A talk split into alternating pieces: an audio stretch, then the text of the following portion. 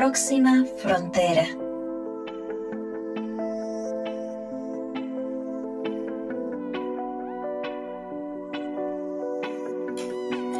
Hola, hola, ¿cómo están? Yo soy Carla Chávez Brenes en un nuevo episodio de Próxima Frontera.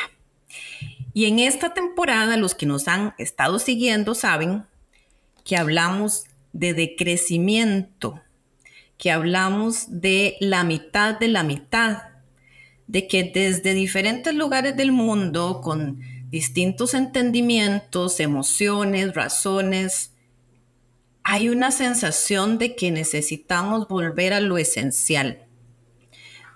¿Por qué?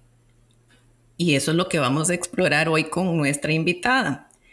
Vamos a explorar emociones, vamos a hablar de cómo nos sentimos respecto a lo que está pasando. En muchos episodios anteriores ustedes pueden ir y consultar con los expertos qué es lo que está pasando.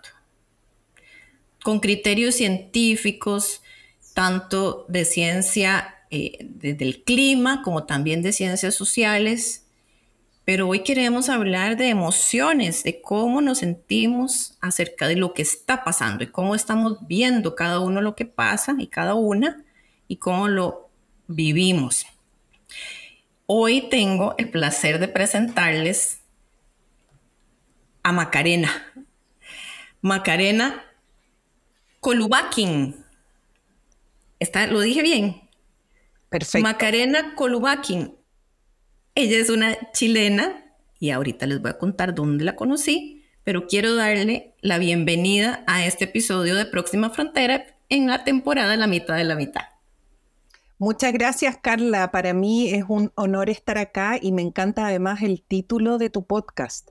Próxima Frontera es una invitación a pensar que después del abismo hay otra frontera, ¿no? Entonces me, me anima y me inspira poder participar de este diálogo contigo para poder explorar juntas lo que surja entre nosotras hoy.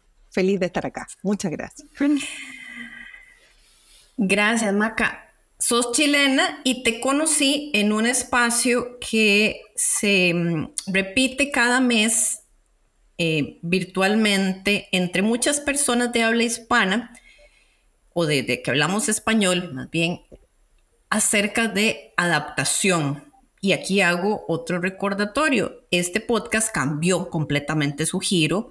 El año pasado yo estuve en una en un proceso personal, en una crisis de propósito, en una búsqueda, y ahí llegué a Jen Bendel, llegué al, al, escrito de adaptación profunda, y estuve participando en varias sesiones con él y con gente de su movimiento, pero todos hablaban inglés. Y entonces empecé a buscar quienes hablan de esto en español porque las emociones no hay como expresarlas en tu lengua materna y yo me sentía como un poco con, una, una, desventaja en ese grupo y busqué y busqué hasta que la vida, el universo me llevó al grupo de adaptación profunda en español y Maca está ahí, Macarena eh, está ahí, participa en las reuniones. Ella es psicóloga eh, y ahora nos contás, porfa, cuál ha sido tu proceso, tu camino, digamos, personal, profesional eh, y por qué llegaste a adaptación profunda. Gracias. Em, para mí ha sido una bendición llegar a encontrarme con ese paper y con ese movimiento por el marco particular que tiene porque, a ver, te voy a contar un poquito cómo yo llegué. Eh, en una búsqueda espiritual, yo no soy budista, yo soy humana, tampoco soy vegana, soy humana. Practico algunas cuestiones, pero me declaro esencialmente humana primero que nada, así que por lo tanto exploro curiosamente y pruebo. Y en eso eh, participo de una comunidad budista y en esa comunidad eh, me suscribí a un newsletter y en un newsletter apareció una mujer que nombraba el término adaptación profunda. Esto fue hace como, yo creo que unos tres años atrás más o menos. Y, yo me causó al tiro una tremenda impresión el nombre, adaptación profunda, ¿qué significa eso? Y ahí empecé a explorar y de una cosa llegué a la otra en el fondo y claro, me pasó como a muchas personas que cuando tuve la primera aproximación al paper de Jen Bendel, este mapa para navegar en el fondo la situación en la que estamos y sobre todo la idea de que no es un problema, sino que es una situación que no tiene solución, sino que requiere medidas para adaptarse, no que vamos aquí a salvar el mundo, sino que necesitamos adaptarnos a la situación en la que estamos, que es muy delicada. Eso me hizo mucho, mucho sentido. Y, también como a ti, Carla, me pasó que, claro, he participado de varias de las instancias que son en inglés y son inmensamente valiosas igual, pero no tiene nada que ver que hacerlo con personas en tu, propia, en tu propio idioma. Y les voy a hacer una confesión. Muchas veces en los, en los podcasts yo decido cómo se va a llamar el podcast al final, porque yo tomo algo que diga el invitado y lo convierto en el nombre de ese capítulo. Pero en este caso ya yo tengo el nombre del capítulo con Maca. Maca en una reunión de Deep Adaptation dijo, le tengo miedo al verano. y eso a mí me resonó muchísimo porque, a ver, el verano se supone que es como la mejor época en muchos sentidos, que tienes, sobre todo para los países que tienen estaciones muy marcadas, ¿verdad? Porque entonces es cuando tienes los días más largos, las vacaciones, te reúnes, la gente, los el clima lindo, vas a la playa. Cuando Maca dijo, le tengo miedo al verano, wow. wow. Contanos, por favor, ¿por qué le tenés miedo al verano? Mm, ok. Em, yo tengo una relación bien em, limitada con los medios. Yo me cuido mucho de a qué me expongo y qué consumo en términos de eh, noticias. Em, soy muy, muy selectiva, por lo tanto, eh, eh, reduzco mucho, ¿sí? Entonces, son pocas las, pero soy una persona, como les decía, muy curiosa y, leo mucho. Entonces, y leo lo que pasa a mi alrededor. Y entonces entiendo que en el hemisferio norte hemos tenido bastantes eh, temperaturas alarmantes en el fondo y fenómenos alarmantes climáticos y que las perspectivas para la zona del hemisferio sur no son diferentes. O sea, entiendo eso. Por lo tanto, por una parte está eso y por otra parte yo en lo personal soy una persona que se lleva muy bien con los días fríos, nublados, que promueven la introspección. Y, en, ese, en ese entorno yo me siento muy cómoda. En general, para mí, históricamente, antes de mi conciencia y de la aceptación del colapso, siempre ha representado un desafío en lo personal para mí el verano. Entonces, este en particular, me pasó que hace unas semanas atrás fui a hacer una compra en una tienda cualquiera y la señorita me dice, sí, se pronostican 40 grados para el verano. Y yo me di cuenta cuando la escuché de la posibilidad que tengo de entrar en un bucle en mi mente muy amenazante en relación a eso. Y, sé que es así siempre, pero que ahora va a ser aún más complejo, más desafiante para mí. Por lo tanto, ese es el miedo, ¿no? El miedo como histórico que tiene que ver con que yo no me siento cómoda en ese clima por definición y el miedo porque sabemos que lo que se espera no va a ser un clima templado, sino un clima extremo. Por lo tanto, entiendo que, el desafío va a ser aún mayor. Yo no le tengo miedo al verano, Marca, le tengo más miedo a la lluvia, porque estoy en Centroamérica, en uno de los lugares con más vulnerabilidad climática, a pesar de nuestro digamos, poca contribución a las emisiones totales, em, nuestro, nuestra vulnerabilidad es muy grande. Y cuando yo he mencionado estos temas de deep adaptation, de adaptación profunda, que básicamente nos dicen que el colapso, eh, que no es un evento, que es un proceso, ya empezó, que no es reversible, que hemos eh, eh, em, pasado la mayoría de los límites planetarios y lo que nos tenemos que hacer es adaptarnos y cambiar y prepararnos, la mayoría de las personas responde con mucho escepticismo y eh, casi que eh, con una actitud de no asustes a la gente, no metas miedo a la gente, ¿verdad? Que es la otra palabra que, a mí me gusta eh, explorar abiertamente ¿Cómo le decimos esto a la gente? ¿Qué tanto le decimos cómo lo abordamos para que ese miedo no sea paralizante, que es lo que puede suceder, sino que sea constructivo. Yo creo que esto es un tema... Si es que eso se puede decir. Sí, sí, sí. Es que yo creo que se puede y se debe. El tema es el cómo, ¿no? Nosotros sabemos que el lenguaje construye la realidad y nosotras en Alma Tierra nos ha pasado así precisamente en este momento que estamos difundiendo las actividades de la semana que estamos organizando en el contexto de Somos la Vida, este evento que se enmarca en el movimiento de adaptación profunda, ha sido muy interesante poder explorar qué palabras vamos a usar, qué efectos tienen esas palabras, porque me ha tocado conversar con personas cercanas a mí que me dicen, Maca, tú me hablas de crisis ecosistémica y yo salgo arrancando. Si tú me hablas de cultivar el autoconocimiento, cultivar el mundo interno, ahí yo estoy contigo, pero si tú me quieres hablar, entonces es muy interesante qué palabras emplear y por eso que a mí en lo personal, Carla, me, me, me acomoda tanto el marco de adaptación profunda, porque la misión es encarnar en uno y facilitar afuera respuestas amorosas frente a la situación, no respuestas que resulten amenazantes, inhibidoras, confrontacionales, porque vamos a hacer un, poquitito de, de recuento de lo que significa el miedo. El miedo es una emoción básica, esencial, que compartimos los seres humanos con todos los seres vivos en el fondo. Entonces pertenece a una parte de nuestro cerebro que tiene que ver con las primeras etapas de la evolución de nuestro cerebro. Por lo tanto, es muy relevante, es una emoción muy importante que cumple una función muy específica y que tiene que ver con sobrevivir. Yo me asusto cuando, de manera primero que nada, automática e instantánea, yo no modulo eso. El hecho de que yo me asuste o no me asuste, no. Mi respuesta al susto, sí. Ahí yo puedo trabajar y puedo tener herramientas y cultivarlas y necesito muchas cuestiones, ok.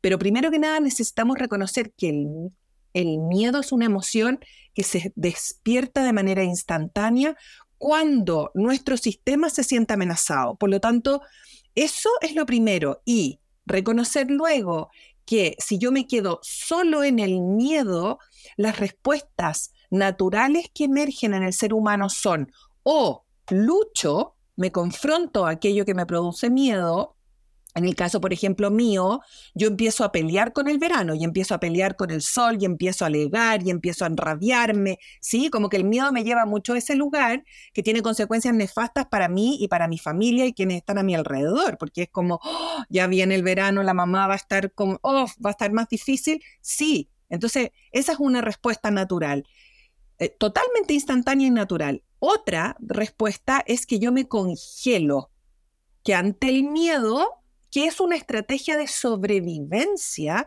de los seres vivos para no ser, para no sucumbir a la amenaza, ¿no? Y poder sobrevivir. Entonces, congelarse también, no hacer nada, ¿no? Yo me puedo asustar frente a la situación que me amenaza y me quedo ahí, congelada. Y en algunas ocasiones sirve y en otras no, sin duda, ¿no? Igual que luchar. Hay ocasiones en las que el miedo despierta la respuesta de lucha y es coherente, consistente y me protege y me salva, digamos, ¿no? Ok, entonces, o lucho, o me congelo, o arranco, huyo. Esa es la otra respuesta, ¿no? Entonces, por ejemplo, en lo concreto, yo organizo mi agenda completamente diferente en el verano que en el invierno. Yo dejo en la mañana, que son las horas más frescas, ciertas actividades y en las horas de más calor busco un árbol para poder estar debajo de una sombra de árbol y estar cerquita de la tierra porque eso regula la temperatura de manera natural, ¿no? Entonces, esas son las tres respuestas naturales que emergen con el miedo. Entonces, cuando tú le planteas a alguien la realidad del colapso y lo que se despierta es el miedo, lo primero que necesitamos, creo yo, tener presente es que es una respuesta natural, coherente, consistente, con una situación de amenaza en la que efectivamente estamos. O sea, no es una elucubración, no es una fantasía, no es una conspiración, es una realidad que sentimos, ¿cierto? En el caso mío con el verano, en el caso de otras circunstancias con otros motivos, pero es real en el fondo, ¿sí? Y vamos a tener esas tres solo alternativas si yo me quedo solo con el miedo. Lo que necesitamos es equilibrar esa emoción con otras emociones para yo poder tener una respuesta, como dice el marco de adaptación profunda, amorosa a la situación y no en el y lograr aliviar mi sufrimiento, ¿cierto? Porque de lo contrario sigo sufriendo y sufriendo no soy de ayuda ni para mí ni para mis congéneres, ¿cierto? Maca, cuando la amenaza es un oso, entonces te paralizas, ¿verdad? Te, haces el muertito y el oso te va a oler y se va. Y, es, funcionó paralizarse. Cuando la amenaza es un sismo, eh, que en Chile también son una zona sísmica, igual que en Costa Rica, pues uno sabe que tiene que ir lentamente según su plan de evacuación y ponerse, ¿verdad?, en una zona segura. Pero cuando la amenaza es algo tan abstracto para la mayoría como un colapso, entonces eh, es el reto de decirlo amorosamente, porque primero tienes que explicar que no es un oso, que no es un sismo, sino que es una, un proceso que empezó hace mucho tiempo y que a cada uno le va a venir de forma distinta. No es lo igual en el norte que en el sur, no es igual a las mujeres que los hombres, no es igual a los niños que a los mayores, no es igual si estás en el 1% más rico del planeta o si sos del otro 90%. Entonces, ¿cuál ¿Cómo, le hacemos? ¿Cómo le entramos a esto? Quiero compartirte la forma en la que yo he estado como hablando del colapso, la manera en la que yo lo describo desde la época de la pandemia es el mundo se cae a pedazos. Ese es el texto que yo he usado y que genera ciertas resistencias en algunas personas. De hecho, sin ir más lejos, mi mamá frente a la última publicación que yo hice en mi blog, Carla, se acercó a decirme, hija, estoy preocupada por ti, ¿por qué hablas de esas cosas a las personas? Les puedes hacer daño, ¿sí? Imagínate. Entonces, he estado cuidando con mucha conciencia y cariño de qué manera puedo transmitir que el mundo se cae a pedazos, porque todo se cae a pedazos, eso no es ninguna novedad, no es la primera civilización la que colapsa, digamos, ¿no? Yo creo que lo que necesitamos reconocer, primero que nada, es que cuando nosotros nos enfrentamos a una amenaza, tenemos básicamente como seres humanos dos estrategias para poder abordarla. Una es desde nosotros, lo que nosotros mismos podemos hacer por nosotros mismos para ayudarnos a protegernos. Y luego la otra, y necesitamos que haya un equilibrio entre ambas, tiene que ver con ayudarnos unos a otros, acompañarnos, apañarnos, como decimos en Chile, ¿sí? Entonces, he ahí lo que tú mencionabas a propósito del fomento de lo local, de la importancia que está adquiriendo, que ha tenido siempre la historia de la humanidad, pero que hoy, en este momento en particular, tiene el hacer comunidad, el recordar que no estamos solos, que estamos juntos en esto y que nos necesitamos unos a otros, porque van a haber ocasiones en las que tú vas a lograr, en el fondo, resolver, si tú quieres, la necesidad de protección de la amenaza por ti misma y vas a lograr calmarte, vas a lograr encontrar una forma de adaptarte, ¿sí? Como a propósito de la adaptación interna. Sin embargo, van a haber ocasiones en las que a lo mejor eso no va a ser suficiente por las razones que sean, porque estabas muy cansada, porque además estabas enferma o porque, ¿sí? Entonces ahí vamos a reconocer que necesitamos de otros y necesitamos generar vínculos fuertes que nos permitan sentirnos seguros para atravesar las emociones difíciles. Y ahí está el valor de la comunidad que por todos lados yo veo y entiendo que se está promoviendo y que es un tremendo trabajo en el fondo. Se dice y se, yo creo que se a veces se, como que no se valora y se usa muy fácilmente el concepto comunidad cuando a veces no, no necesariamente es una comunidad. Hay un grupo de personas que se reúnen y hay comunidades y son dos cosas diferentes. Entonces, reconocer que necesitamos comunidad implica que es algo que implica trabajo, pega, que uno tiene que poner ahí en el fondo. En un grupo de personas, las personas pueden compartir el estar juntos a propósito de una tarea. En una comunidad se comparten las responsabilidades. Entonces, cuando yo simplemente voy de espectador, y puede ser que esté de espectador en mi familia, que esté de espectador en mi trabajo, o que esté de espectador en mi grupo de, no sé, amigos, yo puedo tener una postura en la que yo simplemente estoy presente, punto, pero no comparto las responsabilidades que implica cuidarnos unos a otros. Ese es el trabajo de la comunidad, el estar presente, disponible, el ofrecer tu voluntad, tu palabra, tu escucha, tu presencia plenamente para todas las tareas que competen al grupo, todos juntos, ¿sí?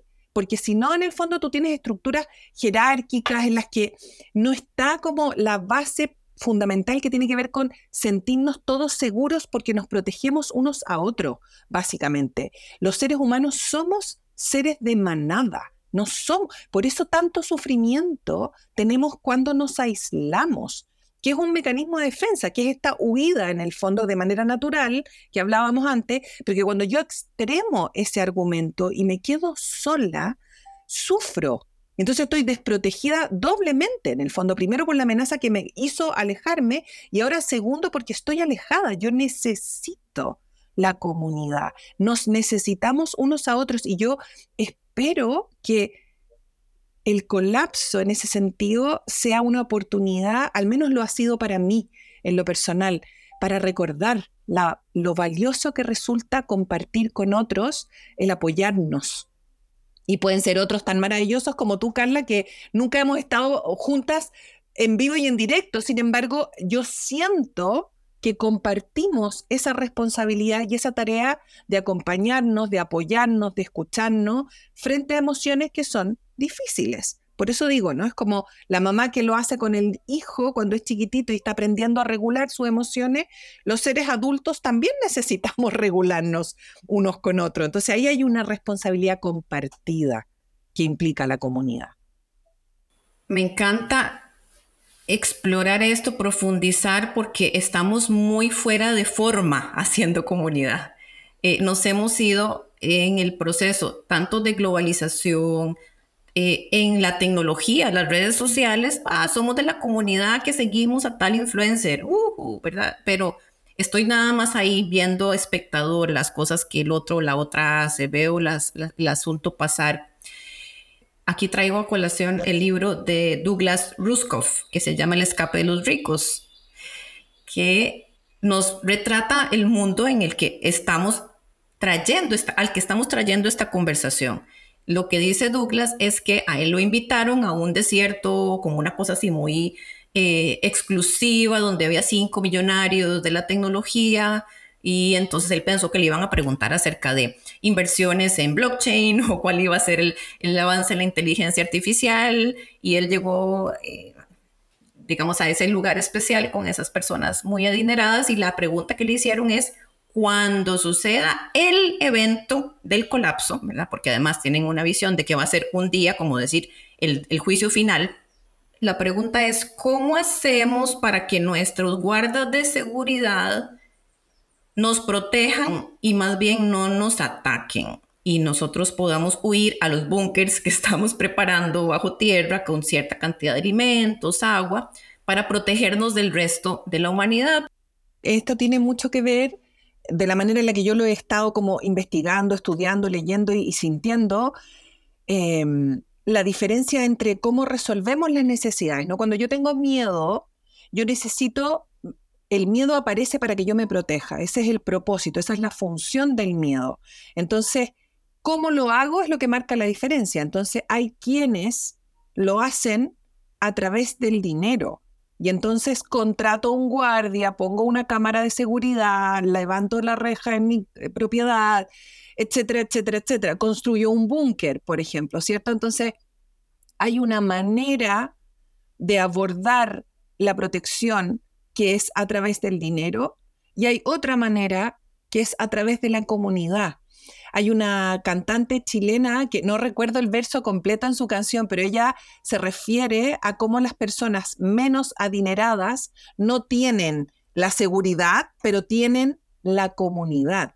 Ahora, lamentablemente, si podemos aquí en, la, en el espacio de, la, de la conciencia que compartimos, Carla, la comunidad no es garantía no es garantía. La comunidad también está colapsando. Entonces tú tienes una comunidad de personas que pueden tener la mejor de las intenciones, sin embargo las herramientas con las que cuentan para desplegar esas intenciones a veces no son suficientes. Y por eso estamos en el colapso, ¿sí? En este proceso en el que la comunidad, tenemos como la, la promesa, ¿cierto?, de que nos ayuda la comunidad, sin embargo, la comunidad también tiene sus propios límites, tiene su propio agotamiento, tiene sus propios puntos de inflexión. Entonces, lo que quiero decir con esto es que mientras el abanico de alternativas que nos ofrezcamos a nosotros mismos sea más amplio en términos de herramientas para protegernos, va a ser eh, más compasivo, vamos a poder aliviar más y poder prevenir más nuestro sufrimiento. Si yo reduzco en el fondo mi estrategia, si tú quieres, de protección a solo una cuestión, por ejemplo, me siento segura solo cuando estoy con mi marido y si no estoy con mi marido no me siento segura, o me siento segura solo si el gobierno de turno es de mi eh, beneplácito, digamos si es solo esa alternativa, se cae esa alternativa y lo que viene es sucumbir al miedo. En cambio, si yo tengo muchas, entonces ahí es donde están los recursos internos que yo puedo desplegar para mí misma, para adaptarme internamente, y los recursos externos, dentro de los cuales están las cuestiones que tú puedes hacer con el dinero, pero no son las únicas. Están las cuestiones que tú puedes hacer con la comunidad, pero no son las únicas de nuevo. Entonces, mientras más alternativas tengas, yo, por ejemplo, lo personal, cuando fue la pandemia, para mí fue un momento muy glorioso de reconocer el valor que tienen para mí las personas con las cuales yo me vinculo. Porque a pesar de estar aislada, en el fondo, el vínculo con las personas importantes de mi vida nunca me hizo sentirme, y créeme que una de esas personas era un árbol que había en mi terraza, ¿sí? Entonces, la comunidad también incluye los humanos y los no humanos de los cuales yo tomo conciencia y me puedo vincular para sentirme segura, ¿sí? No es solo una cuestión de, externa como la entendemos. Y, con esto cierro lo de la comunidad, que me acordé de en el, curso Zen y el arte de salvar el planeta que tomé hace poco, uno de los monjes decía, a propósito de la diferencia entre, a propósito de lo importante de hacer comunidad, ¿cuál es la diferencia? Entonces, tú, cuando eres parte de la comunidad, eres como una gota que se une al río y que fluye con el río hacia el océano. Cuando eres una espectadora, eh, simplemente eres como una gota de aceite que simplemente flota, pero no forma parte en el fondo. Esa es la diferencia, ¿no? Y ahí está el coraje que necesitamos para lidiar con nuestras propias emociones difíciles y las emociones difíciles de otros también, ¿cierto? Incluyendo las de los ríos, las de los árboles y las de los humanos, ¿sí? Nos vamos a caer. Contanos la historia del caerse. ok.